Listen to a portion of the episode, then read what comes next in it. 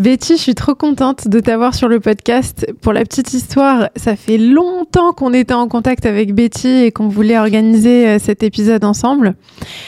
J'aimerais bien qu'on commence par parler de ce que tu fais aujourd'hui, euh, de médiumnité. Tu es spécialisée aussi dans la psychogénéalogie. Tu accompagnes euh, des personnes sur ces sujets-là et, Mmh. et c'est vraiment un métier juste euh, fascinant qui, je sais, pour toi est beaucoup plus qu'un métier. C'est une vocation, c'est une ouais. mission, C'est un chemin de vie. c'est un chemin de vie. C'est un chemin de vie. Et, et vraiment, c'est fascinant euh, de, de, de te voir euh, dans cette posture parce qu'on sent que tu es à ta place, on sent que c'est un appel du cœur. Et je serais vraiment curieuse que tu nous parles de ce qui t'a amené à faire ça aujourd'hui. Comment t'en es, comment t'en es venu à, à découvrir la médiumnité, la psychogénéalogie et à t'y consacrer? Alors déjà, je voulais te remercier de m'inviter parce Merci que ça me fait toi. super plaisir d'être là. Ça me fait super plaisir de pouvoir transmettre euh, tout ce que j'ai à transmettre. Et, Avec plaisir. euh, je suis vraiment enchantée. Et c'est ce que je disais juste avant. J'ai été guidée sans, euh, Ouais. sans faire attention aux rues. Je suis arrivée au bon endroit au bon moment. C'est incroyable. C'est extraordinaire. Ouais. Et en fait, pour répondre à ta question, ma, ma médiumnité est arrivée. alors, je pense qu'elle a toujours été là. Je pense que j'ai toujours été un petit peu, entre guillemets, pas bizarre, mais si, peut-être un peu. euh, mais euh, sans vraiment avoir conscience de cette. euh, euh, je pourrais pas dire don. Parce que pour moi, on est tous capables de ça, mais de cette, euh, de ce talent, on va dire, euh, ou de cette faculté qui est venue euh, vraiment, qui s'est vraiment révélée après le décès de ma mère en, en 2015. Ma mère est décédée en juin 2015. Euh, je t'en parlerai un peu plus longuement tout à l'heure. Bien sûr. Ça a été un, un chemin de vie avec ma mère. Mm. Ça a été extraordinaire. Et, et en fait, suite à son décès, j'ai commencé à faire un travail sur moi. Mais en 2011, j'ai vraiment commencé à prendre conscience que il se passait des choses en moi, que j'entendais des choses et que je suivais ce qui, se- ce qui se passait dans mon esprit. J'entendais euh, euh, certaines choses et puis je suis allée vérifier ce que j'entendais. Puis je me suis dit, Oh, c'est incroyable. Mais j'ai pas donné plus de comment dire de crédit à ça. Mm. Et puis euh, en, après le décès de ma mère, j'ai commencé à faire un travail euh, de développement personnel. Alors, j'explique pas euh, pour travailler dans la spiritualité. J'étais absolument pas là-dedans D'accord. mais vraiment pour euh, parce que j'avais des peurs et que j'avais la peur du manque et que je me suis dit comment je pourrais faire pour gagner mieux ma vie? Et je me suis dit ah le travail de développement personnel va me permettre de révéler euh, des talents en moi qui vont me permettre de mieux vendre enfin des choses comme ça Mhm. puis ça a pris une toute autre tournure en quatre mois euh, il y a tout qui s'est ouvert chez moi mais vraiment Incroyable. ouvert Mhm. Et euh, bizarrement, j'ai intégré totalement cette euh, aptitude parce que j'allais chez mes clients, j'étais commerciale avant, dans, dans ma première vie, on va dire. Mhm. J'étais commerciale depuis 15 ans dans une entreprise, ça se passait très bien. J'allais chez les clients, puis je commençais à leur, euh, à leur dire, euh, je me souviendrai toujours un exemple Ouais. euh, des clients qui étaient des amis, puis je dis, je venais pour la commande et je dis, c'est qui Anne-Marie au cuisinier? Et il me dit, euh, je sais pas, c'est pourquoi tu parles de ça? Puis je rentre dans sa cuisine et puis je lui dis, euh, tu sais, euh, il y a une femme qui est à côté de toi, elle me dit qu'elle est comme ta mère, mais elle n'est pas ta mère. Et on dirait que elle t'inspire pour la cuisine. Et euh, lui aussi était, était surpris de, de ça. Ouais. Et, et il me dit, écoute, euh, Anne-Marie, c'est une, c'est la maman de mon maître d'apprentissage quand j'étais jeune. Wow. Et elle m'a tout appris en cuisine. Mais elle est décédée. J'ai dit, bah écoute, euh, bah elle est là. Et je sais plus tout ce que je lui ai dit. Puis à un moment donné, il me dit euh, dans l'oreille, tu crois que mon père, il est là aussi? Tu sais, il m'a dit ça dans le creux de l'oreille. Je dis, et j'ai rigolé. Je dis, ton père? Mais évidemment qu'il est là. Et t'as pas besoin de me parler dans le creux de l'oreille. Il entend tout ce que tu dis avant que tu me le dis.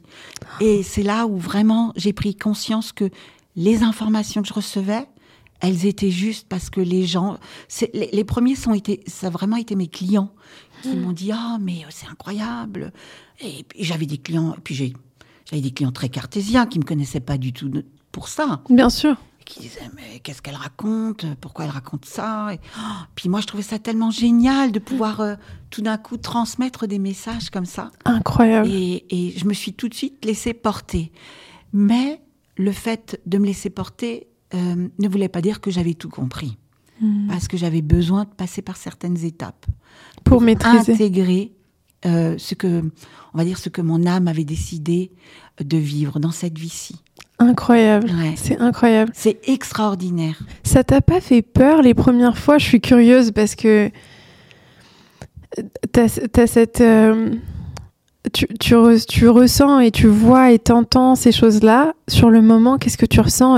Est-ce que ça te fait pas peur? Est-ce que tu te dis qu'est-ce qui est en train de se passer? Non, absolument pas, parce que encore aujourd'hui, euh, par exemple, en, consultation, des fois, il y a des. Alors, les personnes viennent chez moi et je leur prennent rendez-vous. Je leur dis Vous me dites juste votre prénom, j'ai pas besoin de date de naissance. Vous me dites surtout rien du tout. Comme ça, mon mental, il n'interfère pas. Mmh. Et comme je vous connais pas, ben, je peux pas, mon mental peut pas répondre à mmh. vos attentes. Mais, et alors à ce moment-là, je me souviendrai euh, toujours des premières fois où une, une, euh, une amie à une, à une, à une amie est venue me consulter et je lui ai dit euh, Votre maman est là. Ah, j'ai pas envie. Mmh. Je dis Mais elle est quand même là.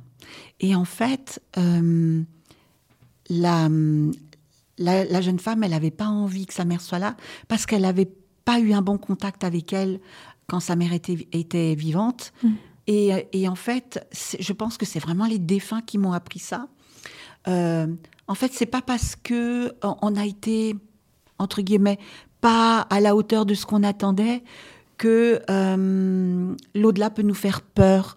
Mmh. Euh, alors, je sais pas si ça répond vraiment à ta question, mais en fait, il y a plusieurs choses.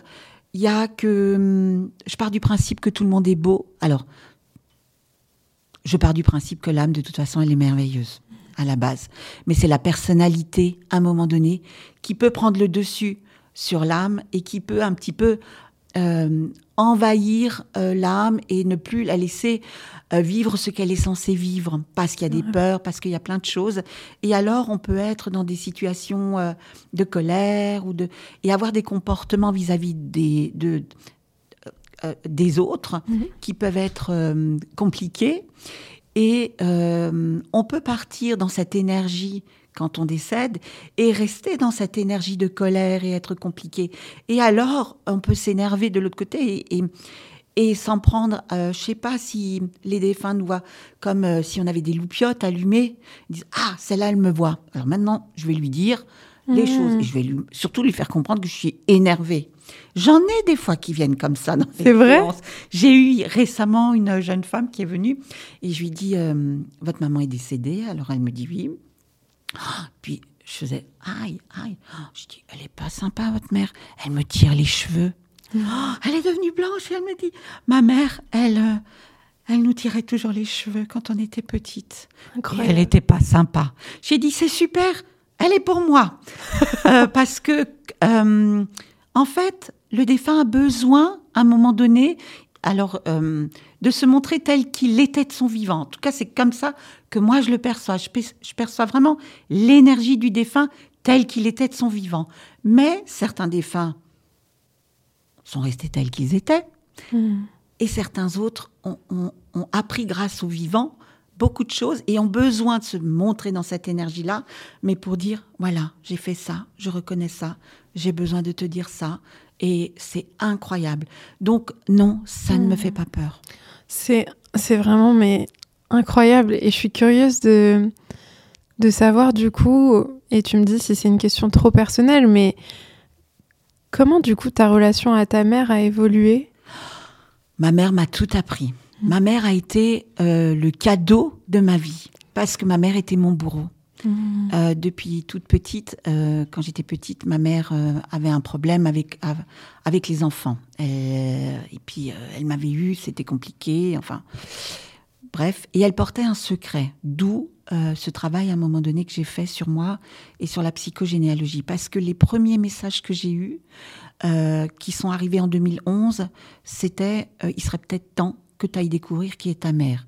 J'entendais ça dans ma tête et je me suis dit, ma mère, on lui aurait donné le bon Dieu sans confession.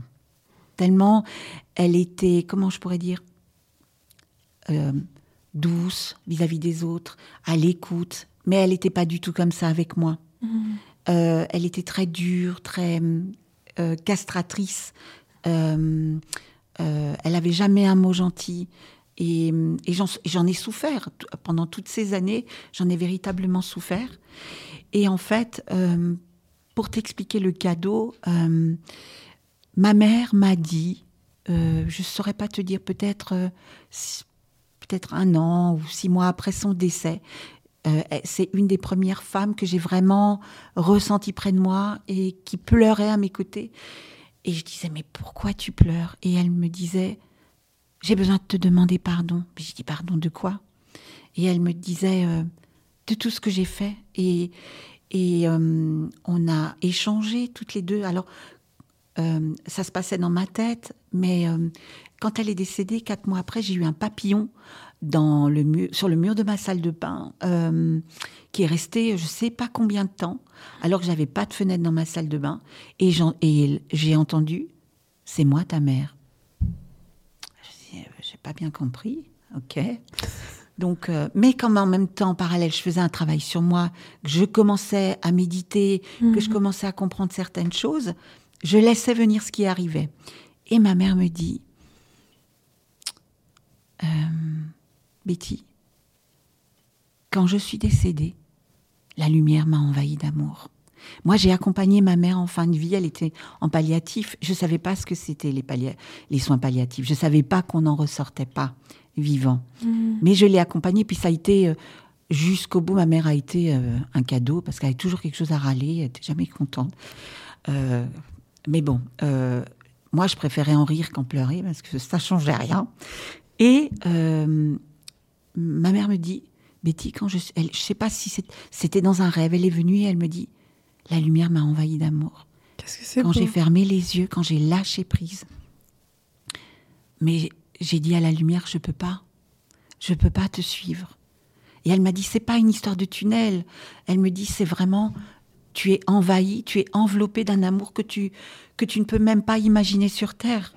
Et elle dit, Jacques, je peux pas accepter, c'est trop fort pour moi. Et la lumière lui dit, ah bon, pourquoi? Parce que j'ai abandonné des enfants. Et c'est un problème, ça Et la lumière, euh, ah, et elle répond à la lumière, c'est pas bien.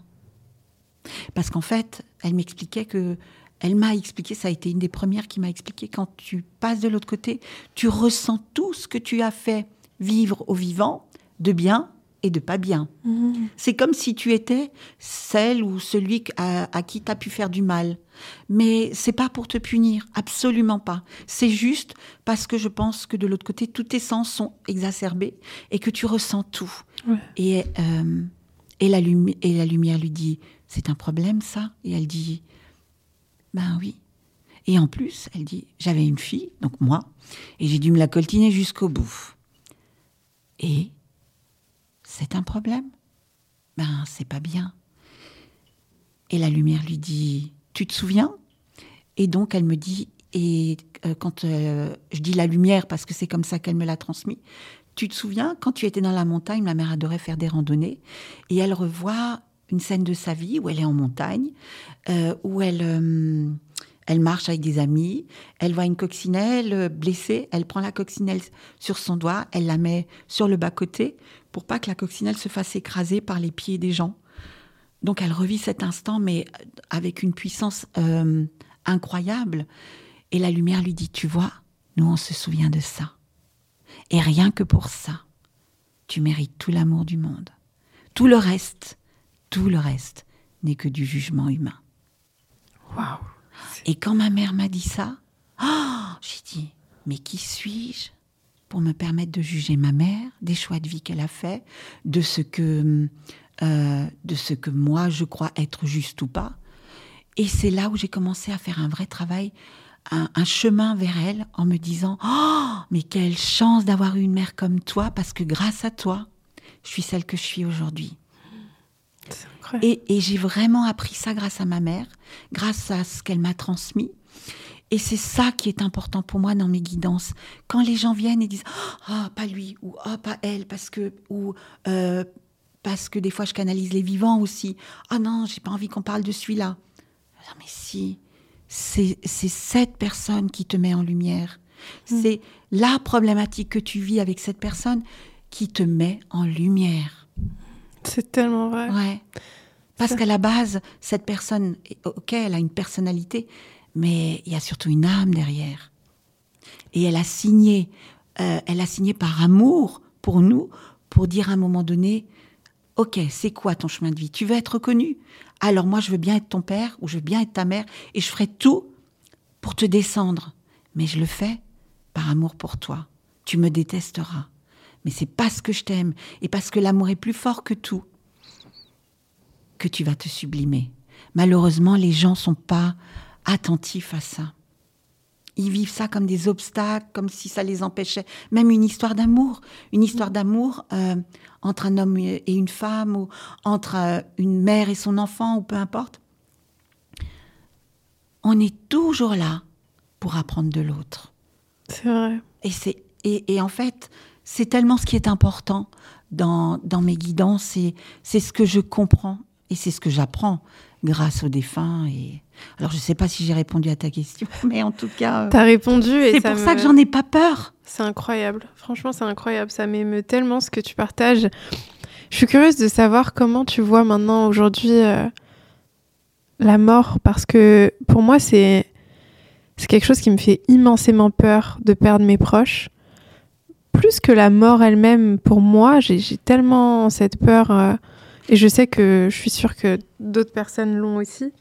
Comment tu vois C'est humain. En fait, euh, euh, le problème, c'est qu'on ne parle pas de la mort comme étant quelque chose de beau, parce que c'est vrai que la mort, c'est l'âme hors du corps. Et en fait, la oh. mort, c'est un pas du sage, c'est le passage. Mm. Donc, quand on a, pour moi, euh, quand l'âme a vécu tout ce qu'elle avait à vivre, peu importe l'âge qu'elle a, tout ce qu'elle avait à apporter, elle s'en va. Pour nous, les vivants, c'est très compliqué parce qu'on est dans un monde de matière, on est sur la Terre et on vit tellement de choses qui sont de l'ordre de l'émotionnel. Mhm. Et donc, on est, on est obligé, mais en fait, la mort, c'est pas. Pour celui qui part, je te dirais, tout dépend les circonstances. Euh, on verra si on en parle. Mais euh, si, par exemple, la personne est malade et qu'elle sait qu'elle va partir, elle se prépare à la mort, euh, au pas du sage. Parce qu'elle sait, sauf qu'elle sait pas quoi, mais elle sait. Parce que l'âme, c'est tout. La conscience, on va dire, alors la, je peux pas dire la conscience. Pour moi, la conscience, c'est ce qu'il y a là dans le cœur. C'est, c'est pas là, c'est là. Ça, c'est le mental. Le mental dit, oh, mais qu'est-ce qui va se passer? Mais tu vas, tu vas, tu vas ne plus être rien. On va vite t'oublier. Et puis, euh, si on a des enfants, tes enfants, ils auront besoin de toi, mais tu, parce que souvent les gens qui sont malades en plus résistent à la maladie pour dire, oh, mais quand je serai plus, comment ils vont faire? Donc je me, je me fais du mal, mais, euh, mais en fait, euh, non, c'est juste un autre état d'être. C'est une transition. C'est, oui, c'est juste un passage. Mhm. C'est une transition. Les morts sont pas là-haut ou là en bas. Ils sont dans un, dans, un monde parallèle. Ils évoluent en fonction de, leurs besoins. Et une chose est certaine, quoi qu'ils aient fait dans la vie, on ne les juge jamais de l'autre côté. On leur demande juste, à un moment donné, de se retrouver face à eux et, et juste de leur dire comment tu es avec ce que tu as vécu. On va pas dire oh toi tu as fait ça c'est pas bien. Non, parce que ça, c'est du jugement humain. Mm. Juste comment tu es avec ce que tu as vécu. Est-ce que tu es en paix? On leur dit pas, vois les choses négatives et fais un travail sur toi. C'est pas du tout ça. C'est une joie parce qu'on dit, ah, ça y est, tu es de nouveau dans la vie. En fait, nous, on est dans une expérience et quand on fait le pas du sage, on est de nouveau dans la vie. Ce qui est terrible, c'est quand, quand des parents perdent un enfant, ils se disent, oh, mon enfant, euh, c'est tellement pas dans l'ordre des choses. Mais l'enfant, quand il part, il vient aussi pour apprendre aux parents quelque chose. Il est plus grand que, euh, on va dire, euh, le petit garçon la petite fille de 5 ans, ou de même de 20 ans, ou de 25 ans, ou, ou de 3 mois. Il est l'âme qui vient permettre euh, aux vivants de vivre une expérience de résilience. C'est trop C'est toujours une histoire d'amour, toujours. Enfin, c'est ce que moi je ressens. Mm. C'est- Ce n'est que ma vérité à moi. Mais ta, ta vérité est hyper intéressante et ça résonne beaucoup. Mais donc, du coup, est-ce que tu penses qu'on a un travail à faire pendant notre vie humaine à se détacher de cette peur de la mort? Oui, on devrait en parler plus librement. On devrait en Je trouve parler aussi. déjà euh, Ouais. quand, euh, quand on est petit, à l'école, on devrait parler de la mort. Parce que les petits sont très ouverts à ça. Mm. Ils n'ont pas de problème avec ça. Et on dit souvent que les enfants captent très bien les énergies invisibles. Mhm. Et, euh, mais on en fait un tel. puis c'est aussi les religions qui mettent un, un- comment dire, comme un, un, un carcan sur ça pour que l'humain, pas l'âme, mais l'humain euh, se dise. Oh, ça c'est pas bien. Ou là je suis pas bien, je vais aller en enfer. En fait, c'est toute cette histoire que l'on traîne depuis depuis euh, des millénaires qui font Mhm. qu'on a tellement peur de la mort. Ouais, Mais en fait, euh, de toute façon, on va tout s'y passer. Et ce qui est super, c'est que on y va, puis on revient, puis on y va, puis on revient. Ah, c'est comme ça que tu vois les choses? Ah oui. Ah, je suis curieuse. Ouais, nous en besoin, là, m'a toujours besoin de comprendre, d'apprendre. Euh, euh, en fait, on est tous gourmands de plein de choses. On est gourmands de savoir.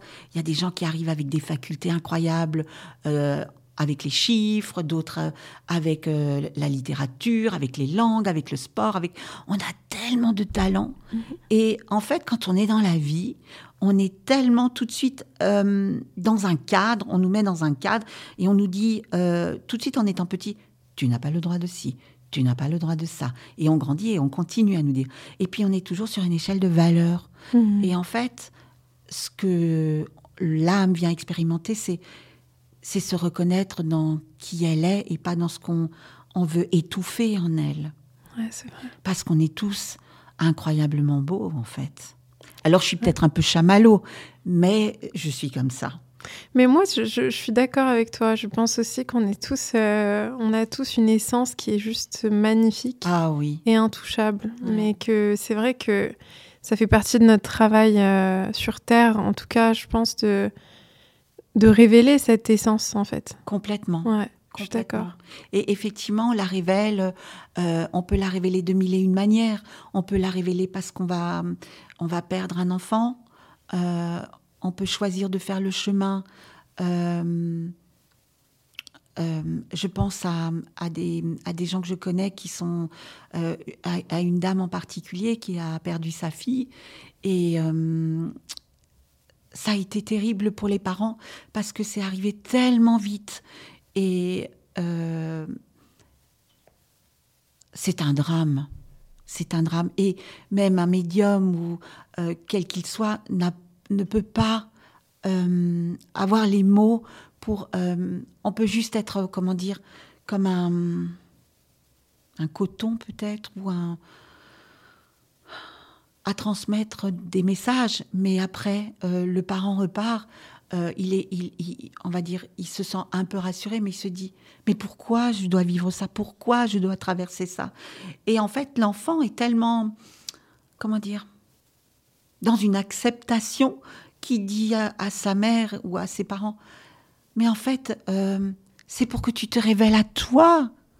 C'est même pas une connotation, c'est l'âme qui vient et qui dit Je veux, euh, maman, que tu vois à quel point tu es extraordinaire. Et si ça, tu ne l'avais pas vécu, peut-être que tu serais passé à côté de ta vie.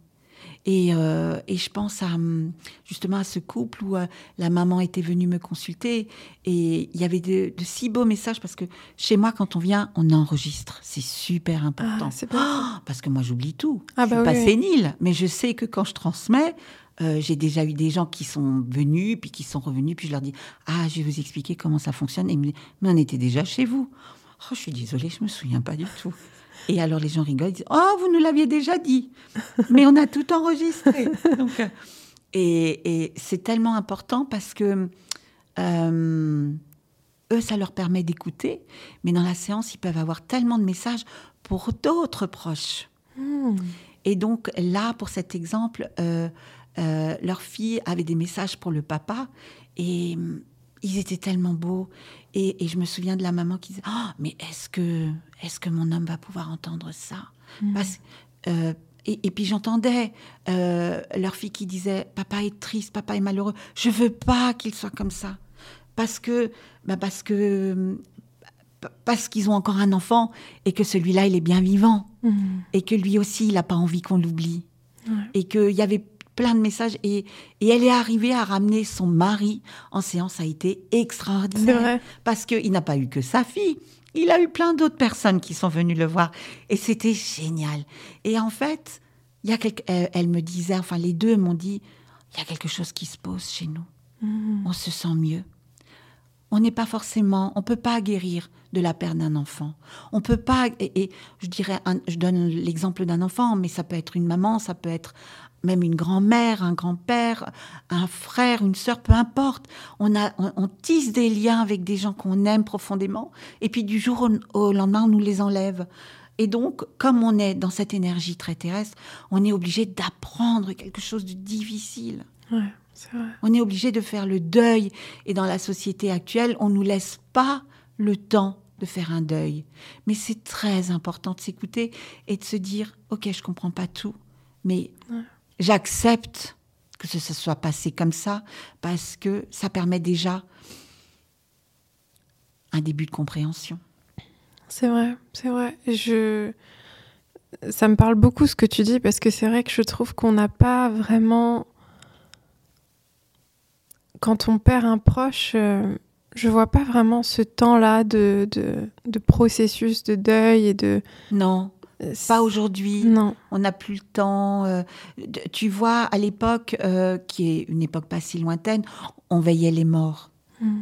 Aujourd'hui, quelqu'un meurt, euh, tout de suite, il faut, il faut tout de suite ou l'enterrer. On, devrait laisser un laps de temps, c'est très important hmm. pour le défunt, parce que quand le défunt part, il a besoin de faire des allers-retours dans son corps, dans son enveloppe charnelle, parce qu'il a aussi besoin de comprendre certaines choses. Hmm.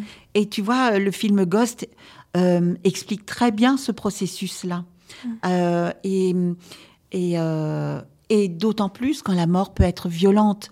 Quand par exemple quelqu'un va faire un infarctus, un AVC, un accident, le, le mort n'a pas forcément conscience qu'il est mort. Hmm. parce que quand on est mort, nos pensées ne meurt pas, elle continue de l'autre côté. Ça veut dire que si par exemple euh, je suis malade, je sais que l'issue c'est la mort, je me prépare à ça, je lâche prise. C'est pareil dans les hôpitaux, on prend plus le temps. C'est pas que moi je vois, euh, j'ai fait de l'accompagnement de fin de vie en bénévole, je vois que et c'est super qu'il existe ça pour accompagner les personnes en fin de vie. Mais euh, mais c'est pas assez répandu. Mm. Euh, et puis, on peut pas reprocher au personnel médical ça. Ils n'ont pas le temps. Mais ils sont aussi, ils restent aussi avec des souffrances de deuil parce qu'ils ont accompagné des malades et puis voilà du jour au lendemain, euh, euh, Monsieur, je dis n'importe quoi, André décédé, on l'aimait tellement parce que il avait, il, avait plus son dentier mais il nous faisait des sourires et il lui restait deux dents et, et ça, ça va nous manquer. Et en fait, le fameux André, il est toujours là à, caresser euh, les infirmières sur l'épaule et à dire merci pour tout ce que vous avez fait. Et puis, euh, le fameux André, il va se retrouver dans la jeunesse de ses 20 ans et il va dire oh, Si vous voyez comme je suis fringant et beau gosse. Euh, et, et, et, lui a accepté cet état d'être. Donc, il prend conscience, il devient multi, multidimensionnel. Il peut être en même temps avec le personnel soignant, avec ses proches. Il peut vivre tout en simultané. Et on dit que de l'autre côté, il n'y a pas d'espace-temps. Mhm. Donc il peut euh, euh, euh, lui aussi prendre ce temps de deuil, de voilà, mon corps physique, c'est fini dans cette vie-ci, c'est terminé. J'accepte, je prends le temps et, et c'est OK. Mais quand je fais un accident et que je meurs tragiquement, je comprends pas que je suis mort. Si je suis dans ma voiture et qu'il y a un camion qui me rentre dedans, bah, je continue de rouler, je vais au travail, et puis je vois mes collègues, et puis je dis, mais pourquoi ils me répondent pas, je comprends pas. Puis je fais ma vie, et puis, mais mm. euh, les vivants ne voient pas ça. Et, et celui qui est décédé a besoin d'un temps et il se dit qu'il y a quelque chose de bizarre et que il se passe des choses bizarres et il a besoin de. Mais si on l'enterre ou si euh, on l'envoie au crématorium euh, au bout de trois ou quatre jours, il n'a pas le temps de comprendre. Mhm. Donc, ça prend des fois du temps. Ouais. C'est vrai que c'est un temps qu'on ne prend pas. Ouais. Et la période Covid a été très, très compliquée. Ouais. Parce que là, euh, c'était vraiment très chargé, dans tous les sens du terme. Et, et beaucoup de gens n'ont pas compris ce qui se passait Mm. quand ils étaient décédés. Oui, parce qu'il y a eu beaucoup de, de décès euh, très Ouais. soudains et très. J'ai- J'ai j'ai le souvenir de d'une personne qui était venue me consulter, et puis je sais plus, hein, euh, je crois que c'était un, un grand-père qui est décédé euh, en maison de retraite suite au Covid. Et il me dit, euh, je dis, ah, euh, votre euh, grand-père dit qu'il s'est trouvé dans un couloir, puis qu'il y avait Madame Machin de la chambre à côté, qui était à côté de lui, et puis c'était tout ça là que le le dans le couloir. Et il dit à Madame Machin, mais qu'est-ce que vous faites là? Elle dit, bah, je sais pas, et vous? Bah, je sais pas. Mais je sais pas, il y a des gens devant nous. Bah, on va les suivre. Peut-être qu'ils vont nous expliquer quelque chose. Mais en fait, ils étaient décédés. Et il y avait toute une flopée comme ça de gens qui se suivaient, qui se connaissaient un peu d'avant, Mhm. Puis subitement se sont retrouvés là, pas comprendre ce qui se passait. euh, Et hum,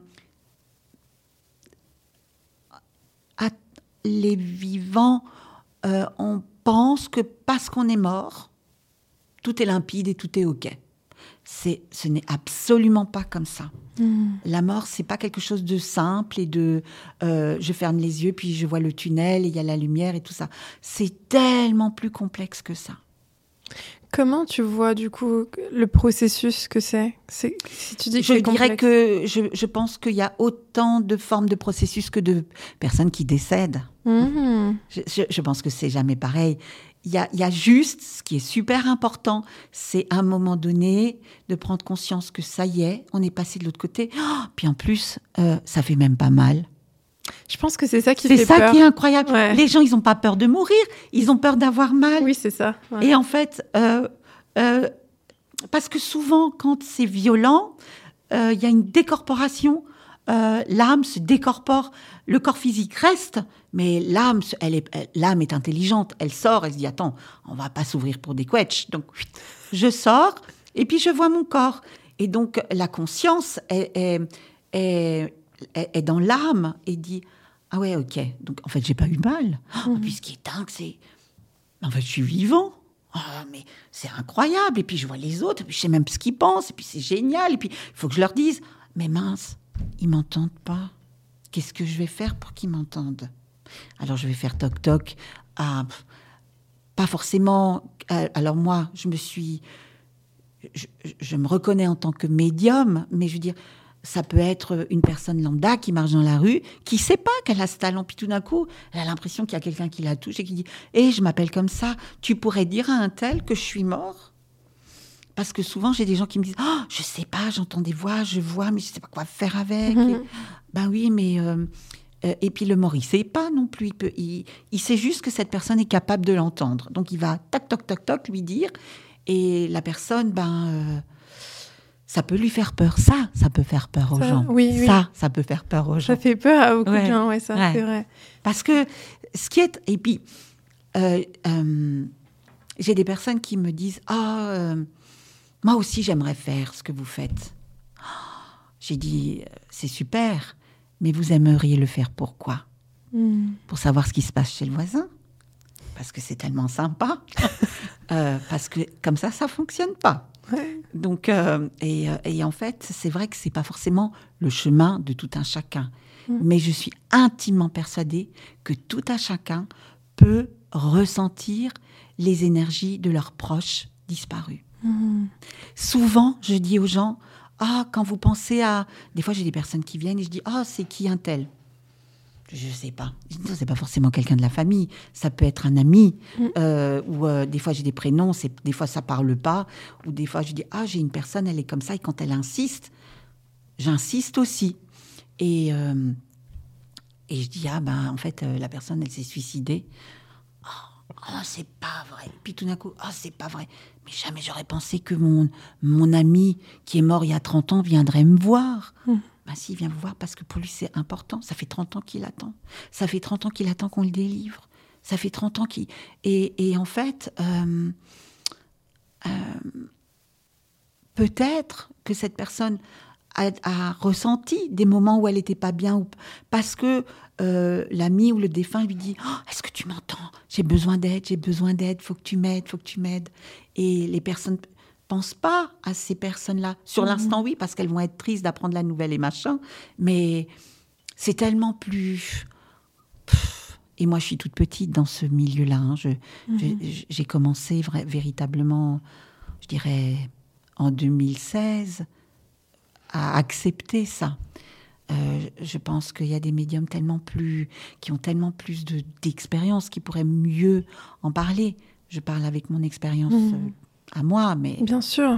mais, euh, mais euh, ouais, je pense que c'est c'est assez complexe quand Ouais, même. c'est complexe, Ouais. mais c'est c'est hyper intéressant. Euh, et c'est des sujets, je trouve, qu'on n'aborde pas du tout. En tout cas, il y a un vrai. mais parce que les gens ont peur, parce que si Ouais. on parle de la mort, oh, on va mourir. Oui, c'est ça. C'est n'importe Mais quoi. C'est vraiment Mais fou. oui, Et en fait, je trouve ça parce fou. que de toute façon, on va mourir. Mais oui, de toute façon. Alors mourons dans la joie. oui, je suis d'accord avec vous. Ouais. Et puis, et puis il y a aussi ce sujet de. Moi, je trouve que quand tu apprends à. Quand tu, tu prends conscience de la mort et tu te, tu te décomplexes de ça, je trouve que tu vis mieux, en fait. Tu Oui, vis, parce que tu vis Tu vis. et tu es dans la vie. Exactement. Parce que c'est vrai que quand on pense à la mort, et il y a un exemple très frappant, c'est ben, euh, quand il y a eu les attentats à Paris, euh, quand il y a, y a de, euh, des séismes, qu'il y a, il y a des, des milliers d'âmes qui partent. Mhm. Ces âmes-là partent pour nous permettre à nous, euh, qui avons échappé aux attentats, qui avons, qui n'avons pas vécu euh, les séismes et tout ça, pour prendre conscience, juste pour prendre conscience, mais soyez dans votre vie. Arrêtez de passer à côté de votre vie. Là, vous êtes incarné dans votre vie pour la vivre pleinement, pour la danser, pour l'honorer. Honorez-vous, aimez-vous. Ouais. Et c'est vrai. Et, et, hum, et quand on perd un proche, euh, quel qu'il soit, on doit. euh, en fait, on ne peut lui envoyer que de l'amour en disant Oh, Je prends conscience à quel point je suis en vie. Aussi, je te remercie. C'est tellement pour ça. vrai. Ouais. Ouais. C'est vraiment, ouais, c'est vraiment vrai. C'est quelque chose que j'ai beaucoup ressenti euh, pendant le décès de mon oncle, il y a à peu près deux ans. Il est décédé rapidement, ton oncle? Il est décédé, euh, oui, en fait, il a eu le Covid et, euh, et il avait du diabète et en fait, il est tombé, euh, je crois qu'il était dans le coma, enfin, en tout cas, il était euh, à l'hôpital pendant quelques semaines, mais d'un coup, il est décédé. C'est terrible pour ceux qui restent. ouais, parce que parce qu'ils sont obligés d'entamer un processus de deuil et euh, le ça c'est pour les vivants Mm. et le deuil euh, ben ça peut prendre beaucoup de temps surtout quand c'est aussi euh, rapide ouais, Euh, le défunt aussi a besoin d'engrammer dans sa conscience, d'accepter aussi, euh, parce qu'il, quand il va décéder, il va encore être beaucoup dans une énergie très terrestre et dire Mhm. pourquoi ça m'arrive à moi, pourquoi comme ça. Il m'arrive des fois d'avoir des personnes qui m'appellent, me disent Ah, j'aimerais prendre rendez-vous. Je dis ah vous avez perdu votre maman. Euh, oui, enfin on vient juste de l'incinérer. Ah oui, mais elle est là. Donc, il n'y a pas besoin d'attendre. Aujourd'hui, on n'attend plus. C'est plus. Il faut attendre. Enfin, en tout cas, moi, j'ai eu des expériences où le défunt était tout de suite là. Il avait besoin de le dire. Et il, est- il était même content. Mais lui-même avait besoin de comprendre ce qui s'était passé. Ou pourquoi, euh, pourquoi ça m'est arrivé comme ça. Pourquoi moi Et donc, euh, de pouvoir communiquer euh, avec les vivants et le défunt en interaction, euh, d'être, on va dire, euh, euh, euh, le pont entre les deux, va permettre aussi une compréhension au défunt de dire Ok, d'accord, c'est comme ça, tata, Mm. je lâche tout doucement.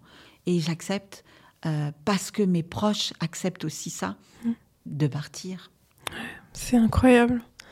C'est beau en fait. C'est beau. ouais. On parle de quelque chose. La mort, c'est tout. Parce que tu sais, la mort, on va, on va se l'imaginer avec les films glauques, euh, la machin, et puis euh, je sais pas quoi, et puis. oh.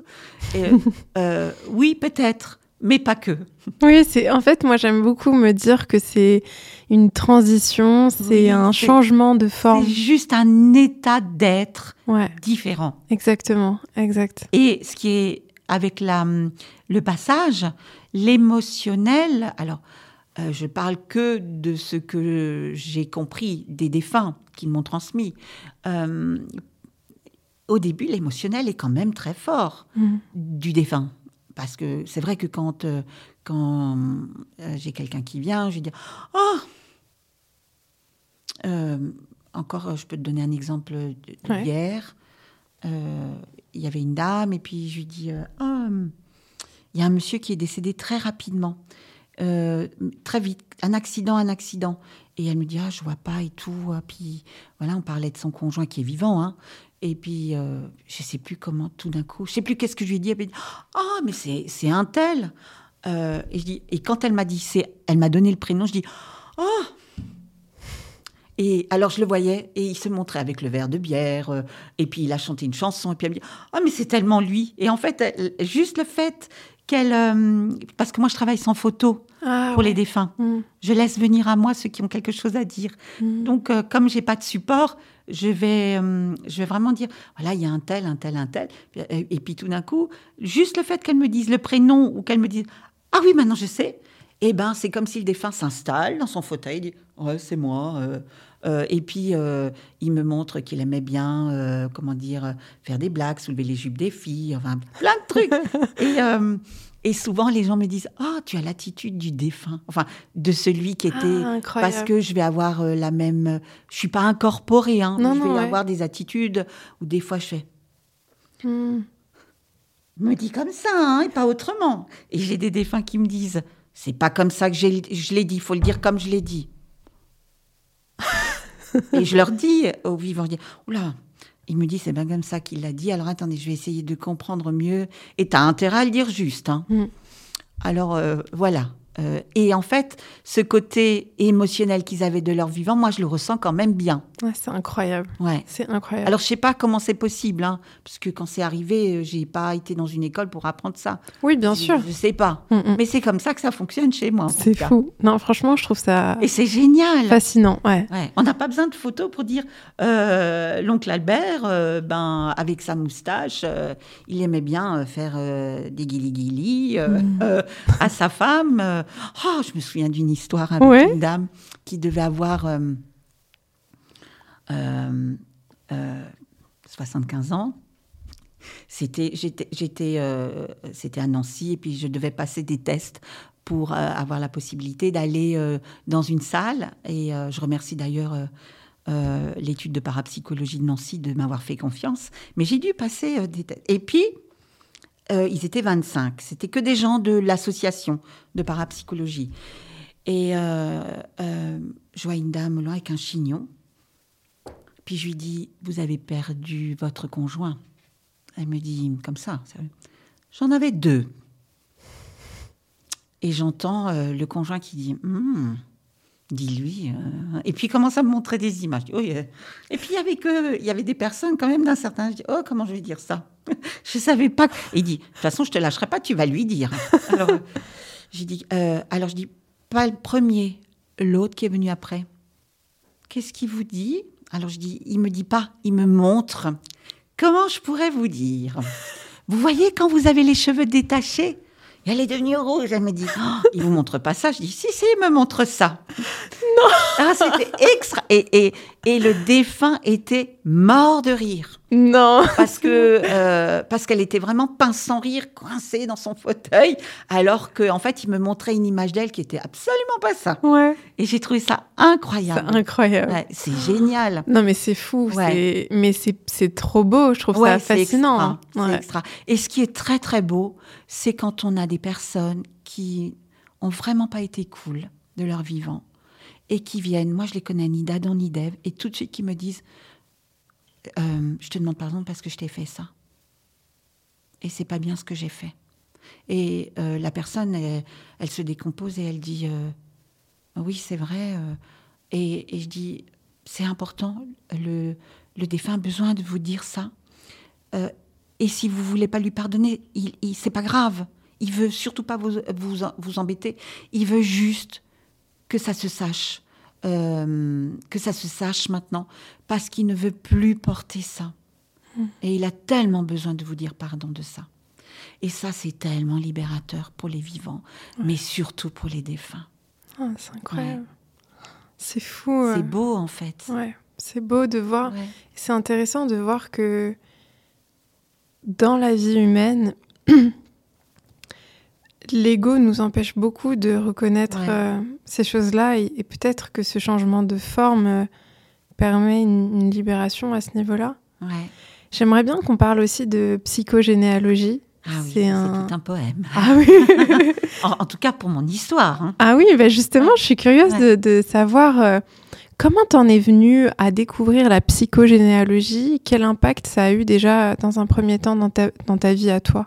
Alors, ma mère, euh, moi, je suis arrivée au monde, donc euh, avant de s'incarner, on, ch- on choisit le terreau familial dans lequel on va s'incarner. Notre père, notre mère, euh, le, contexte géopolitique, le pays, qui va permettre à l'âme, pas à la personnalité, mais à l'âme, de vraiment comprendre ce pourquoi elle est venue.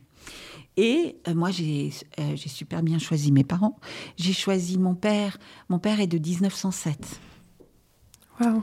Et euh, il m'a eu très très tard. Et euh, avec une femme, ma mère, qui adorait les enfants. C'est que du bonheur. j'ai perdu mon père à l'âge de 9 ans. Donc j'ai toujours été placée en pension quand j'étais jeune, à l'âge de 6 ans D'accord. jusqu'à l'âge de 15 ans. Euh, et hum, ma mère parlait pas de la famille et je lui demandais toujours, mais euh, j'ai pas une grand-mère, un grand-père. euh, non, non, ils sont tous morts à la guerre. Ok. Et moi, j'y ai cru. Mm. Et puis, euh, j'ai eu, euh, j'ai eu des enfants. J'ai, euh, j'ai eu un fils que j'ai eu à l'âge de 19 ans. Ma mère m'a dit, ma pauvre fille, tu es en train de louper ta vie. Avoir un enfant si jeune, t'as vraiment rien compris. Puis je comprenais pas ça. Et puis un an et demi après, j'ai eu une fille et elle me dit "Mon Dieu, tu comprends vraiment rien et en plus, tu insistes et tu persistes." Les années passent.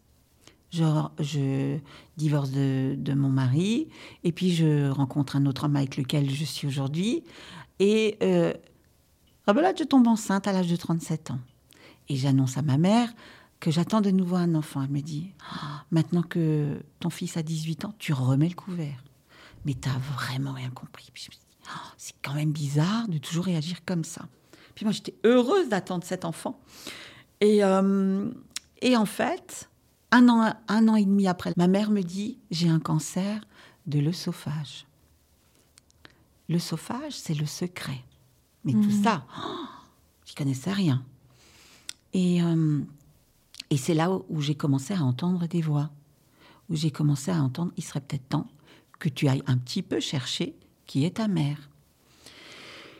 Et en fait, euh, euh, euh, comment ça s'était passé? Ma mère était à l'hôpital. Je vais, à l'hôpital et elle a dû aller en soins intensifs.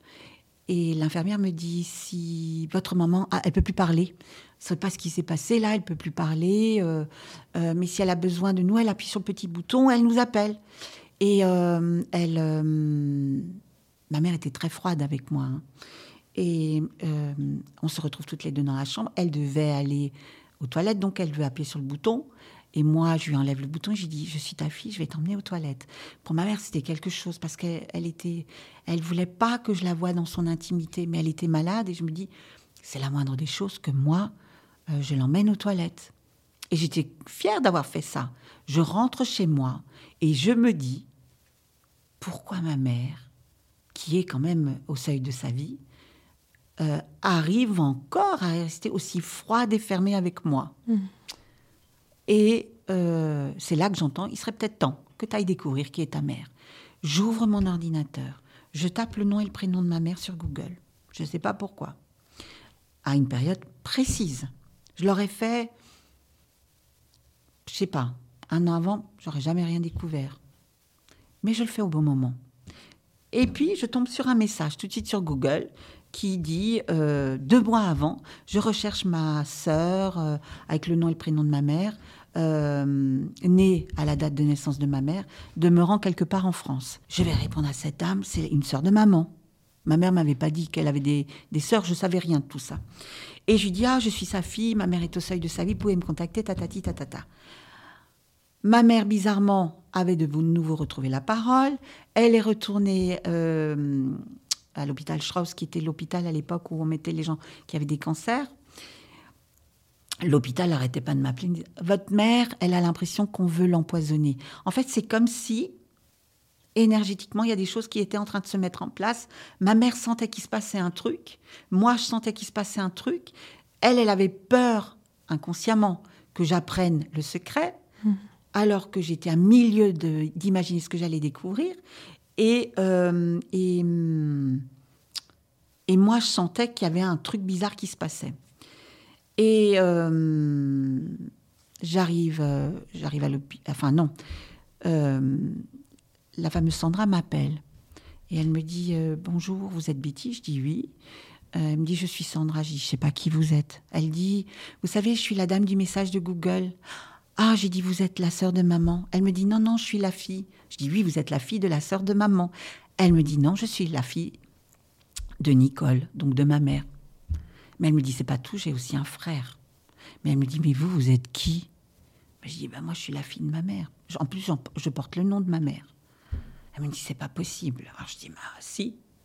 Et elle me dit, euh, elle me dit comme ça, elle n'a pas pu faire deux enfants qu'elle a abandonnés pour en refaire un troisième derrière je vous ai expliqué que moi, enfin, je t'ai expliqué que moi j'avais deux enfants, mmh. puis j'ai eu euh, une troisième fille. Alors non, que elle a eu, euh, si moi j'ai eu deux enfants, puis après à 37 ans j'ai eu une, une fille, mais j'avais aussi perdu un enfant.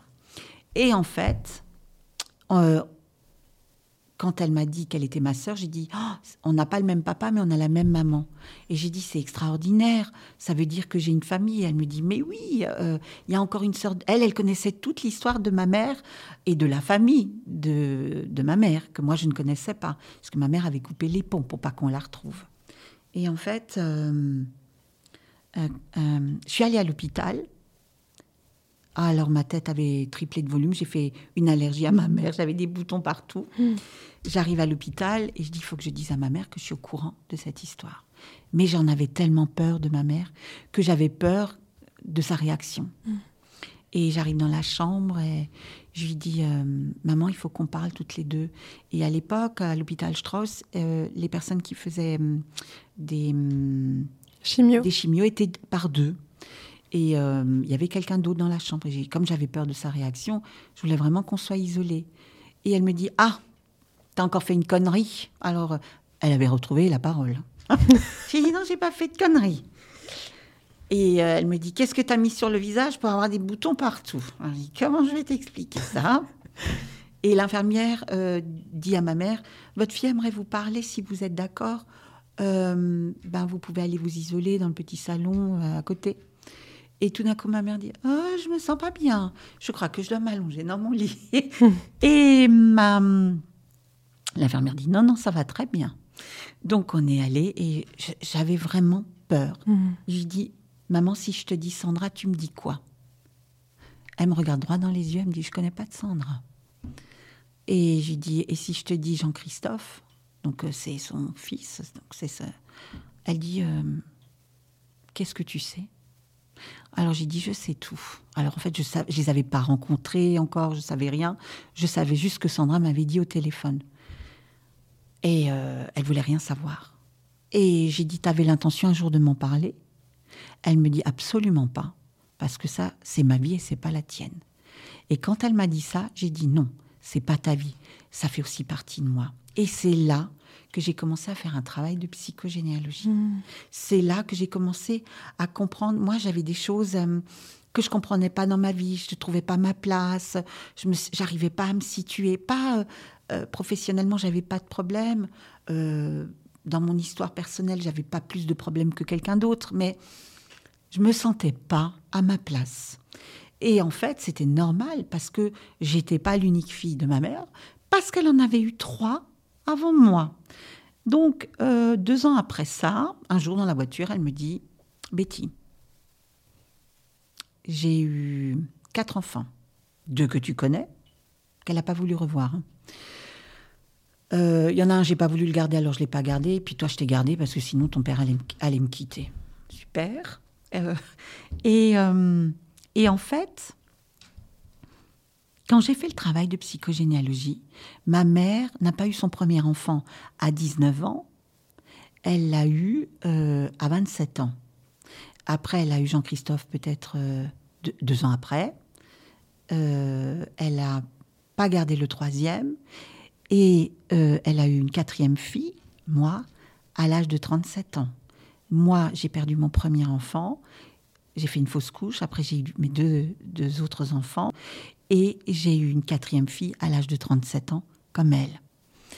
Et ma mère, quand je me suis mariée avec mon ex-mari, j'ai découvert, et ça c'est sa sœur qui me l'a dit, qu'en fait, leur mère était juive.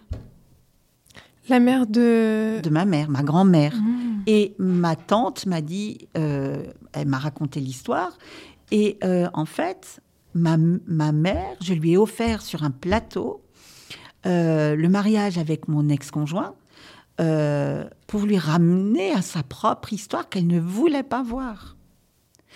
Et là où j'ai fait un vrai travail de hum, lâcher prise parce que le, le but n'est pas de connaître le secret et des fois on peut on peut jamais le trouver vraiment le secret c'est juste euh, euh, un jour dans la voiture elle avait le droit de sortir de l'hôpital, elle avait le droit d'aller chez elle. Donc je l'ai emmenée, on avait une heure et demie de route. Et au retour, elle me dit, tu sais, quand j'étais jeune, ma mère, elle m'aimait pas. J'avais rien prémédité, puis je lui dis, c'est marrant, la mienne non plus. Elle me dit, mais c'est moi ta mère. J'ai dit oui, mais aimer, c'est pas faire des bains bouillants à sa fille pour la plonger dedans, c'est pas faire tout ce que tu m'as fait vivre. Mais, j'ai dit, tu m'as transmis euh, des valeurs, et rien que pour ça, je t'accompagnerai jusqu'au bout de ta vie, parce que tu es ma mère et que je n'en ai qu'une. Et que tu le veuilles ou non, moi je t'aime. Et quoi qu'il arrive, je ne voudrais surtout jamais te ressembler, pas être aigri comme toi. Et le jour où tu meurs, tes enfants, c'est pas les miens, donc tu géreras. Et je n'avais aucune notion que ces mots avaient vraiment euh, un, un, comment dire, un impact sur moi, parce qu'à partir de ce jour-là, je n'ai plus jamais eu peur de ma mère. Je l'ai accompagnée. Euh, elle n'a pas parlé pendant quatre jours. Quand je lui ai dit tout ça, je l'ai ramenée à l'hôpital. Après, elle est redevenue la même, c'est pas un problème. Mais euh, là, j'étais dans une forme de jugement. Et c'est quand elle est décédée, tu sais, au tout début où je te raconte l'histoire qu'elle m'a dit, c'est là où je me suis dit, waouh, mais que, quelle femme formidable. Et c'est là où j'ai compris, mais qui es-tu, Betty, pour juger ta mère des choix qu'elle a faits de sa propre vie à elle? Ouais. Mais la psychogénéalogie permet vraiment, euh, parce que des fois, on est dans des situations, et c'est pas toujours de l'ordre du psychogénéalogique non plus, ça peut être aussi de, de l'ordre karmique, mais ce que j'ai compris, et ce qui est important, c'est de connaître nos racines dans cette vie-ci. Tiens, mon père est comme ça, ma mère est comme ça. J'ai choisi ce terreau pour une raison précise par rapport à ce que j'ai besoin de comprendre dans cette vie-ci en tant qu'âme. Mmh. Ouais, totalement. Tu vois? Je vois très bien ce que tu veux dire. Et ça, c'est un chemin euh, où on a besoin de rentrer dans les racines, mmh. dans les racines euh, familiales. Et je trouve ça tellement. Euh, je, je, travaille sur des arbres et je trouve ça tellement. C'est ce que j'ai encore dit cette semaine à quelqu'un. Je dis mais quel honneur que vous me faites de me permettre de rentrer dans votre histoire familiale. Donc moi, je vais euh, enquêter sur les aïeux, donc sur les arrière-grands-parents. Alors des fois, on trouve des infos, des fois, on n'en trouve pas. Ça demande beaucoup, beaucoup de travail, ah oui. beaucoup de temps. Euh, et de dire aux gens, oh, vous saviez que, par exemple, votre arrière-grand-mère, ben, elle avait 13 enfants, qu'aucune des filles n'a survécu ce ne sont ouais. que les garçons. Et euh, euh, la personne, ben, elle a une problématique avec, euh, elle n'arrive pas à situer en tant que femme avec les hommes, elle comprend pas pourquoi. Et ce travail de recherche personnelle permet de comprendre une situation d'un aïeul ou d'une aïeule qui a souffert et qui peut avoir transmis euh, à la descendance, à une personne de la descendance, attention, homme égal danger. C'est hyper intéressant parce que je sais que une question que je me pose, et je sais que je suis pas la seule à me la poser, c'est euh, à quel point justement on peut porter en nous des traumatismes de nos de nos, de nos aïeux de nos aïeux et, et, comment savoir tu vois euh, si aujourd'hui on est en train de vivre une situation par exemple un, un, schéma qui se répète ou quelque chose sur lequel on n'arrive pas vraiment à identifier d'où ça vient ouais. comment on peut savoir euh, bah là il y a quelque chose qui se joue de l'ordre de ma de ma famille de mon ascendance, de mon ascendance Ouais, ouais. et euh, et derrière, comment euh, se libérer de ça, tu vois? Alors, personnellement, moi, je suis totalement atypique dans mon travail. Je, me suis vraiment approprié la psychogénéalogie euh, à ma sauce à moi. Euh, quand je travaille sur un, arbre en psychogénéalogie, c'est vraiment d'aller trouver déjà pour quelle raison la personne fait ça? Qu'est-ce qui bloque? Qu'est-ce qui... Et souvent, il y a des dates anniversaires. Euh, Mm. Des dates anniversaires qui peuvent être, euh, par exemple, euh, ben, moi, je suis née le 13 janvier, euh, la sœur de mon père est née le 13 janvier. Enfin, plusieurs fois dans la famille, j'ai retrouvé cette date-là. Si nous, dans la descendance, on revient en naissant à la même date qu'une aïeule, ou qui n'est pas forcément la ligne directe, parce que ça, c'était ma tante, qu'est-ce que ma tante a vécu que moi, je suis venue nettoyer et mettre en lumière? Et en fait, euh, c'est vrai que ce qui est important, c'est pas forcément. Alors moi, j'ai besoin d'aller dans le terreau familial pour comprendre l'émotionnel familial que la personne porte de son père, de sa mère, euh, et et de dire voilà, il y a eu ce trauma, il y a eu ce trauma. Alors effectivement, elle a cette problématique. Donc si elle a cette problématique, c'est que le trauma vient ben, peut-être de la lignée maternelle, Mm. mais en fait d'une sœur, euh, d'une sœur à la grand-mère. Euh, parce que la sœur à la grand-mère, par exemple, euh, euh, elle était mariée avec un homme, elle a eu trois enfants. en mettant au monde sa troisième fille, elle est décédée, morte en couche. Et dans la descendance, il y a une petite fille qui va naître à la date de décès de cette femme-là et qui n'arrivera pas à mettre au monde un enfant. Elle n'arrivera pas à faire sa vie, elle arrivera parce qu'elle aura cet aïeul-là qui lui dira de l'autre côté Oh, Attention, si tu tombes enceinte, tu vas mourir. Parce que moi, j'ai pas réglé le problème. Et en fait, c'est de remettre juste ça en lumière pour délivrer l'ascendant en question, pour dire pas de crainte. Aujourd'hui, tout a évolué, ça se passe autrement, c'est différent. Et, de, et que peut-être l'aïeul, même euh, par-delà la mort, fasse la paix avec elle-même de ce qu'elle a vécu. Mhm. Il y a tellement de situations ou de façons euh, euh, de comprendre un Mm. schéma familial. Complètement. Ouais. C'est hyper intéressant. euh. Et tu vois, bizarrement, moi qui travaille sur des arbres, je trouve plein d'informations sur le- les arbres des autres. Et sur le mien, c'est compliqué. Bah, c'est toujours difficile Ouais. sur soi, je trouve. Ouais. C'est jamais la Oui, mais même parce chose. que j'ai pas les, j'ai connu aucun de mes grands-parents. euh, euh, mes grands-parents paternels, ils étaient nés euh, en 1800, euh, pff, 1860, enfin, pff, Mhm. et pff, voilà. Puis on m'a fermé les portes Mhm. parce qu'on avait trop peur que je vienne demander un héritage ou des choses comme ça. Tu vois. La peur du manque. Oh, qu'est-ce que j'ai vécu dans la peur du manque Comment est-ce que tu t'en es libérée? Alors justement, quand ma médiumnité s'est ouverte, je me suis dit, euh, à un moment donné, c'était tellement fort en moi. Je savais pas ce que j'allais faire, mais je sentais que je ne- n'avais plus rien à faire dans l'entreprise dans laquelle je travaillais. Et puis, euh, j'ai demandé un entretien avec euh, mon patron. Et euh, il est venu de Paris, et puis euh, j'ai dit, ah, je me suis ah super, euh, je vais avoir droit à la rupture conventionnelle. À l'époque, je vivais seule avec ma fille qui avait 9 ans. Il me dit, Betty, vous avez quel âge? 45, 46 Et je lui dis, non, 46 et bientôt 47. Il me dit, c'est un problème ça. Alors je dis, pourquoi? Vous allez quitter un emploi comme le vôtre à votre âge? Vous allez faire quoi? Parler avec les morts? C'est pas un métier, parler avec les morts. Euh, ah, on vous a déjà dit euh, Oui, oui, ça n'existe pas. Quand on est mort, on n'est rien. J'ai dit, sûrement. Je ne sais pas ce que je vais faire, mais en tout cas, ce que je sais, c'est que je ne veux plus rester chez vous. Il me dit, vous avez fait un business plan? Euh, Non, parce que je ne sais même pas ce que je vais faire. Il me dit, OK. Et il me dit, ben, si vous voulez partir, démissionnez. Oh moi, j'avais pas calculé ça comme ça. Je sors de mon entretien. Et puis il me dit, réfléchissez, c'est une lubie, ça va vous passer. On se rappelle dans 15 jours. Je sors de cet entretien et je demande à l'univers, je dis, je fais tout ce qu'on me dit et on me refuse ce à quoi j'ai droit. J'ai le droit à cette euh, rupture conventionnelle. J'ai travaillé 15 ans dans cette boîte, j'ai jamais eu de problème, enfin j'y ai droit. Et euh, je me souviens toute ma vie, je, je me ramassais des gamelles. Mon ex-mari me disait, ah, tu dépenses les sous du foyer. Euh, la banque qui me disait, vous dépensez l'argent. Enfin, je vivais que des traumas du manque. Mmh. Et euh, trois jours après, sous ma douche, j'entends Toi, tu veux aider les autres et tu t'aides pas toi. Ça marche pas comme ça. Oh, je dis Qu'est-ce que je fais? Tu fais? Mais je fais quoi? Tu fais. Oh, je dis Mais je fais quoi? C'est tout ce qu'ils m'ont dit. Tu fais. Donc, je me suis, il m'a fallu un temps pour comprendre. Ok, je fais. Donc, j'ai appelé mon patron. J'oublierai jamais, j'étais dans ma petite voiture de commercial, j'ouvre grand mon cœur et j'ai voilà, je vous appelle. Il me dit, vous avez réfléchi? Oui, j'ai réfléchi. Je vous demande toujours la rupture conventionnelle. Et il me dit, et je vous dis toujours non.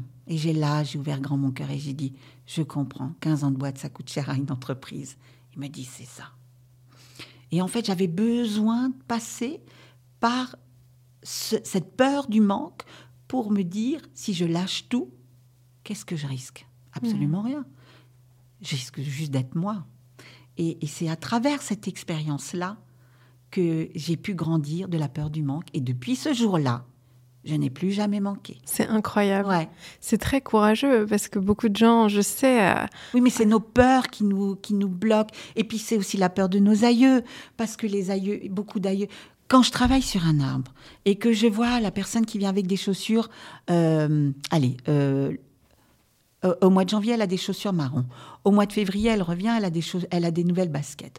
Au mois de mars, elle a encore des nouvelles godasses. J'ai dit, vous êtes fan des, des chaussures, vous? Oh, j'adore les chaussures, j'en ai 30. Ah, quels sont les aïeux qui ont marché pieds nus chez vous?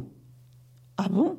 Ah bah oui, parce que si vous, vous achetez des chaussures, vous achetez pour, les, pour ceux qui n'en ont pas eu. Et quand on remplit nos armoires, parce qu'on a toujours Mm. peur de manquer, euh, et qu'on met, on, fait des, comment dire, des réserves de conserve et je sais pas quoi, c'est parce que on porte aussi les mémoires de ceux qui n'ont pas pu manger à leur faim. tout à fait vrai. C'est pas euh, euh, le clan en général, c'est une personne qui est en lien avec cette personne-là. Mhm. C'est c'est trop intéressant et et moi en tout cas j'y crois beaucoup. Ça ça ça me parle beaucoup ce que tu dis. C'est quoi la différence entre la psychogénéalogie et les constellations familiales? Ah, je trouve ça. euh, alors, euh, la psychogénéalogie, ça prend beaucoup plus de temps parce qu'on va vraiment aller en profondeur dans, dans l'émotionnel familial de tout le clan. Et hum, j'ai fait une constellation familiale, j'ai trouvé ça, oh, c'est impressionnant aussi, euh, parce que on est un groupe et puis il y a une personne qui va représenter la cause, une personne, un, père, et va avoir les attitudes, euh, mais on va trouver peut-être euh, une problématique. Et alors je sais pas, je pense que hum, euh, je pense que ça permet à beaucoup de gens de délivrer beaucoup de choses aussi. C'est Mhm. beaucoup plus, on va dire, c'est beaucoup plus rapide. Mais alors je sais pas, puisque je ne suis pas une spécialiste de la constellation.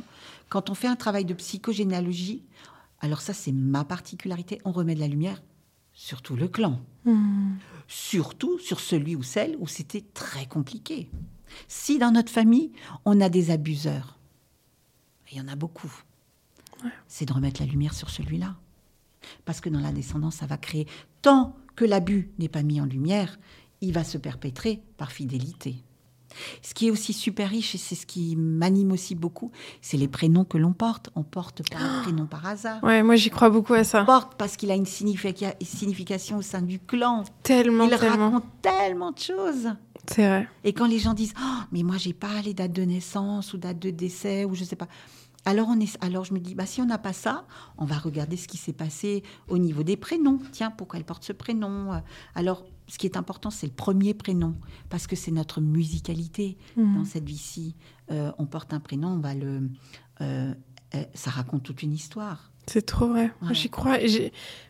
Je me suis souvent dit même, mais après bon, ça c'est peut-être euh, un peu perché et c'est peut-être un peu mes croyances, mais, je me suis souvent dit que nos prénoms, c'est un peu comme une prophétie parfois, j'ai l'impression. Il y a un truc avec les prénoms. euh, Mais oui, parce que alors moi, je, alors je parle que des prénoms que je connais, euh, les prénoms français, mais euh, hum, après je travaille sur des arbres où il y a des prénoms marocains, des prénoms. euh, J'ai déjà eu une personne qui euh, était, euh, enfin qui est franco-japonaise où je je connais pas la signification du prénom japonais.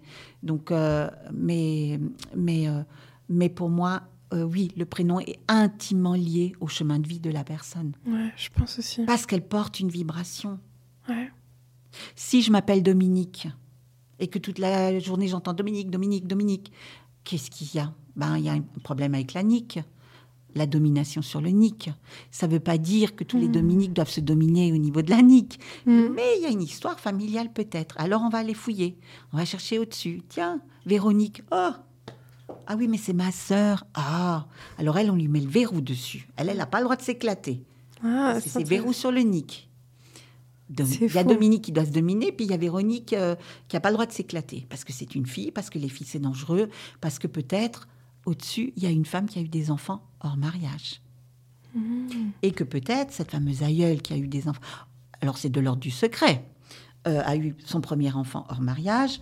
Euh, alors on va, on va mettre Marie, Dominique, ou euh, et en fait, quand on va travailler là-dessus, on va se rendre compte qu'en fait, cette jeune femme qui a un- une problématique avec les hommes n'a que la problématique de l'aïeul, euh, en fait, qui a eu un enfant hors mariage, qu'on a montré du doigt, que l'autre clan n'a pas accepté, en disant oui, celle-là, il faut s'en méfier, parce que. Et c'est pour ça que dans la descendance, on va retrouver Véronique. Mm. Enfin, il y a plein, plein, plein de, de possibilités avec les prénoms. Puis, le prénom a une vibration qui peut être aussi liée au saint ou à la sainte. Oui, euh, c'est ça. Ouais, totalement. Ouais.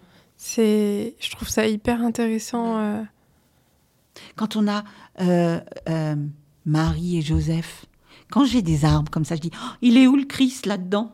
Parce qu'il manque juste le Christ. Ah ben oui, ah ben il y en a pas. Et puis quand on cherche, ah si il y a Christian, mais ça c'est un, un- c'est trois générations plus bas.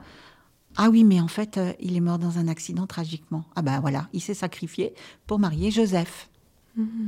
Donc là, ça devient intéressant aussi. C'est hyper intéressant. Ouais. ouais. C'est complexe, mais en même temps, euh, euh, le prénom permet aussi, d'une certaine manière, à, hum, à détricoter quelque chose. Ouais. Moi, je- moi, en tout cas, j'y crois. ouais. Les prénoms, je trouve qu'il y a un truc. euh. Comment toi, tu te sens aujourd'hui, euh, justement, par rapport au travail que tu as fait et par rapport à ton histoire familiale? Est-ce que tu te sens en paix avec ton histoire familiale? Complètement, je, Ouais. me sens, je me sens riche de mon histoire Mm. familiale. Je, je remercie mes aïeux, connus ou inconnus. Je, je, je les honore parce qu'ils m'ont permis, euh, eux aussi, d'être là. Mhm. Euh, euh, et parce que une partie de chacun fait partie aussi de ce que je suis aujourd'hui. C'est vrai. Ouais. Ouais, c'est beau de le voir C'est vraiment, euh, c'est comme un, comment dire, un-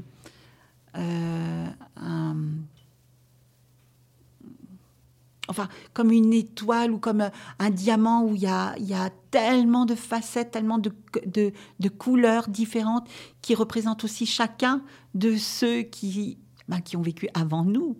Tout à fait. Euh, et il y, a- il y a des colorations qui vont être plus fortes que d'autres, mais, mais c'est aussi tellement... no- On ne peut pas renier notre famille.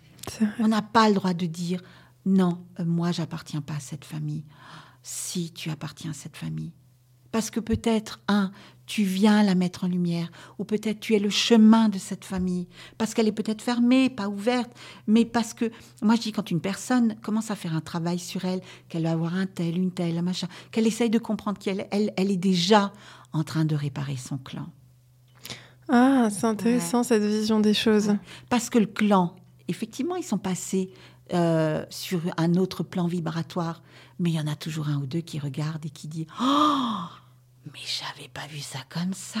Et c'est grâce euh, à cette petite nièce ou à, ou à cette petite fille qui fait ce travail sur elle que je découvre que moi aussi.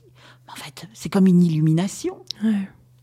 C'est vrai. Parce que de l'autre côté, oui, il y a la lumière, mais la lumière dit, elle dit pas T'inquiète pas, je fais le boulot à ta place. Hein. T'inquiète pas. T'es mort, donc comme t'es mort et qu'on t'a dit que quand t'es mort, tout est beau, tout est rose. Oui, dans l'amour de soi. Mm. Pas je fais le boulot à ta place et hop, t'es tout amour. Non, c'est vraiment un travail c'est vraiment un travail d'acceptation.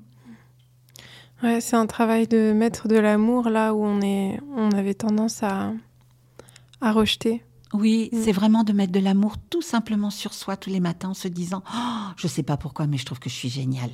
J'adore. Ah, c'est trop bien. c'est ce que je dis aux hommes et aux femmes qui viennent. Si, il faut reconnaître qui l'on est. Moi, j'ai une femme extraordinaire qui m'a appris ça. Chantal Riaillan, c'est quelqu'un de, très connu, qui à l'époque, quand j'ai commencé à travailler sur moi, euh, elle vit aux États-Unis et euh, elle travaille la psychogénéalogie. Je l'ai trouvée tellement lumineuse dans sa façon d'exprimer euh, euh, cette psycho- psychogénéalogie avec euh, l'amour de soi. Enfin, il y, avait une telle spiritualité encore à travers ce qu'elle enseignait. Et elle me disait, Betty, tous les jours, vous allez vous dire que vous êtes une merveille. Mm. Alors, euh, je me suis dit tous les jours dans ma petite voiture de commercial, oh, je suis une merveille. J'entendais la gueule, la merveille. Et c'est ça que l'ego nous renvoie. Ouais. La gueule, la merveille. Il m'a fallu du temps pour comprendre. À un moment donné, j'ai compris ce qu'elle voulait dire. Parce qu'elle me dit, Betty, parce que je dis, vous savez, Chantal, en 21 jours, on change une habitude. Vous avez quel âge? 47 ans. Et vous voulez qu'en 23 jours, ça change? Vous continuez. Donc j'ai continué. Puis un jour, je me souviendrai, je me suis regardée dans le rétro de ma voiture et je dis, je suis une merveille. Et j'entends, tu nous saoules avec ta merveille, on est d'accord. Et je me suis effondrée en pleurs en me disant, oh, maintenant je sais ce que ça veut dire être une merveille. Parce que j'ai vu ce qu'il y avait là, pas l'aspect physique. C'est- Ça nous bloque énormément Mais on l'aspect est physique. totalement dans un leurre aujourd'hui. Ouais. Il faut que je sois comme ça, il faut que je sois comme ça, il faut que je sois comme ça. Pour qui Ouais. Tu veux plaire à qui? Il faut d'abord se plaire à soi. Comment on peut plaire aux autres si on ne se, on ne se plaît pas soi-même? Mais c'est très dur, je trouve. Enfin, moi, je parle d'un point de vue vraiment euh, assez, assez Global. subjectif. Et, Ouais, ouais. Mais je veux dire, euh, bah, par exemple, dans mon expérience à moi, je trouve que c'est difficile parce que il y a tellement de, de- de projections et d'informations autour de nous qui nous montrent qu'on devrait ressembler à quelque chose de différent, avoir une apparence différente, euh, que en fait, bah, on tombe très vite dans ce, dans ce, dans ce- cette mécanique de. euh, Mais oui, il mais faut que je sois. Alors que euh, à la base, on est, on est tellement lumineux. Ouais. Et pourquoi, euh, on va dire, pourquoi le beau gosse mannequin dans la revue serait plus beau que celui qui a un bec de lièvre ou qui, qui a... euh, qui est estropié du visage ou brûlé, pourquoi il serait moins beau Hmm. Euh, Je veux dire, on est, on est, on est tous faits du même bois en fait. Et, Ouais. euh, et, et- et, hum, oui, alors si on vient peut-être avec un bec de lièvre ou si on vient peut-être, c'est parce que parce que l'âme, elle a choisi un chemin pas facile, un chemin résilient d'accepter ce- euh, cette complexité qu'elle a peut-être sur le visage ou qu'elle a peut-être sur le corps et que peut-être le beau gosse du magazine a autre chose à comprendre. Ce n'est pas parce que tu es beau physiquement à l'extérieur, qui reste un leurre, Mhm. que tu ne peux pas te permettre d'être beau dedans. C'est tellement C'est vrai. tellement plus difficile que celui qui a peut-être qui est peut-être moins beau. C'est vrai parce que c'est comme tu dis, c'est c'est tellement un leurre, mais c'est un leurre tellement puissant Oui. Parce que ce, Mais ce parce qu'on leurre, le euh, nourrit. on le nourrit tellement. Euh, T'allumes la télé, tout le monde est beau, tout le monde est. Et en fait, tout le monde souffre. Euh, quand tu vois les mannequins défiler, est-ce que tu les vois sourire? Mais c'est horrible. Ouais, tout le monde souffre. T'as tout à ça, fait C'est beau? Non, c'est. Enfin. Après, oui, alors. euh, et puis, euh, même la jeunesse, elle, elle suit tellement de, du dictat de, de la beauté. Mais c'est quoi la beauté? Mhm. On est complètement dans un. Enfin, on est noyé dans. Dans un mal-être, Ouais, dans un mal-être. complètement. Tu vois, quand je prends le métro, Ouais. je, je, me, sou- je me souviendrai, c'était le mois dernier, euh,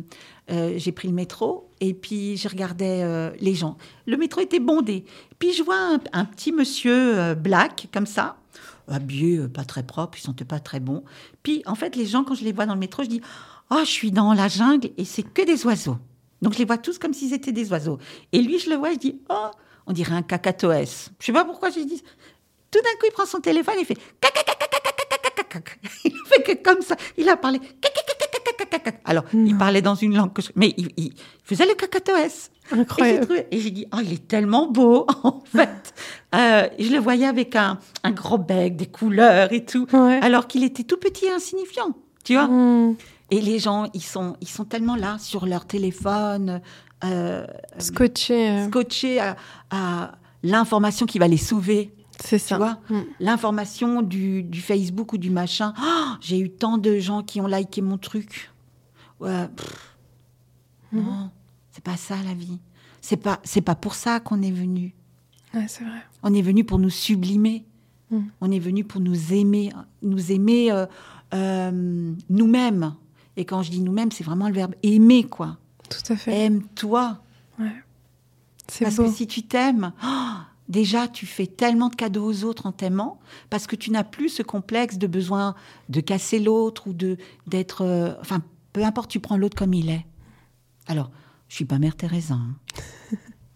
pas du tout. hein. Mais je commence, je commence à accepter euh, cette dualité que je peux avoir aussi en moi. Mmh.